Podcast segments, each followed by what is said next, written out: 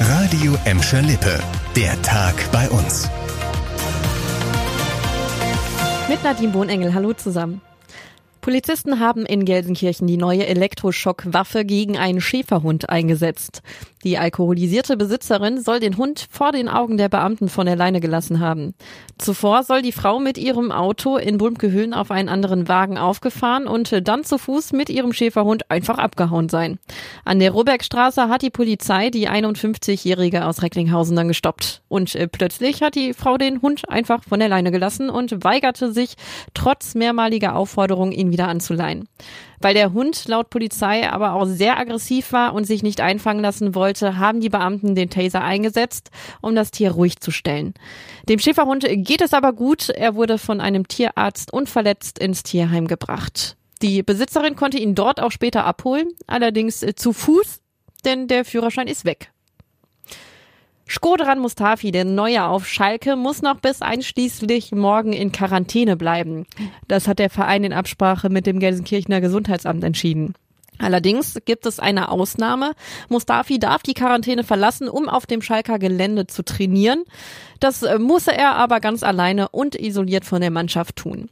In dieser Zeit wird der 28-Jährige auch regelmäßig auf das Coronavirus getestet. Ob der Neuzugang möglicherweise schon am Samstag gegen RB Leipzig dabei sein kann, entscheiden Verein und Gesundheitsamt kurzfristig.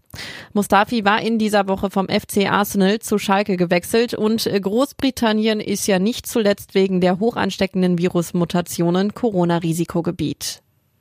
Die verkürzten Öffnungszeiten an den Gelsenkirchener Wertstoffhöfen gelten auch noch in den nächsten vier Wochen. Das hat der Entsorger Gelsendienste angekündigt.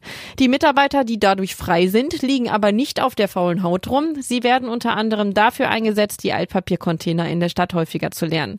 Seit Beginn der Pandemie sei die Altpapiermenge deutlich angestiegen, so die Gelsendienste.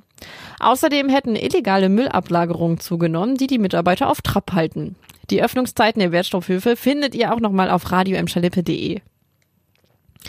Wer einen Impftermin für die Corona-Impfung haben möchte, bekommt ihn nicht am Impfzentrum in der Emscher Halle. Die Stadt Gelsenkirchen weist noch einmal dringend darauf hin, denn immer wieder würden dort Bürger auftauchen und nach Termin fragen, hat uns ein Sprecher erzählt. Für die Termine ist aber ausschließlich die Kassenärztliche Vereinigung zuständig. Sie hat für die Terminvergabe eine zentrale Hotline und eine Internetseite geschaltet. Am Montag eröffnen die Impfzentren in Gelsenkirchen, Bottrop und Recklinghausen, weil es aber aktuell zu wenig Impfstoff gibt, startet der Betrieb in allen drei Impfzentren erst am frühen Nachmittag. Und auch mit deutlich weniger Impfungen als möglich wären. Das war der Tag bei uns im Radio und als Podcast. Aktuelle Nachrichten aus Gladbeck, Bottrop und Gelsenkirchen findet ihr jederzeit auf radio und in unserer App.